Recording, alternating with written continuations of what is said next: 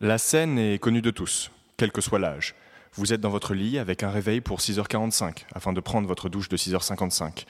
Il est actuellement minuit 58 et vous n'arrivez toujours pas à vous endormir. C'est alors que toutes les erreurs de votre vie défilent devant vos yeux.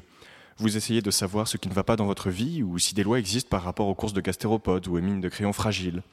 Ce cas de figure est relativement commun, et c'est ce que le jargon médical appelle la réflexion métaphysique des 5h47. Découverte en 1987 par le professeur Killman du MIT, cette période de réflexion est réputée pour son impact sur le sommeil et l'humeur des personnes au réveil. Les travaux ont ensuite été poursuivis en Belgique, surtout par le professeur Van Kurmin. Ce dernier a réussi, fin 2005, à établir un protocole clinique pour le traitement de cette réflexion métaphysique. Toutefois, à cause de législation dans la Fédération Wallonie-Bruxelles, elle est encore au stade expérimental sur animaux.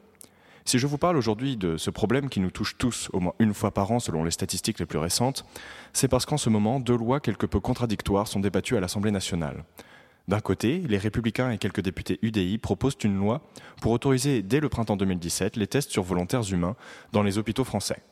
Mais Europe Écologie Les Verts, soutenu par le NPA sur cette question, ont proposé dans la foulée un texte interdisant pénalement la réflexion métaphysique quand il ne reste que 5h47 à dormir, selon l'idée que la dictature du réveil est une invention bourgeoise et capitaliste contre nature.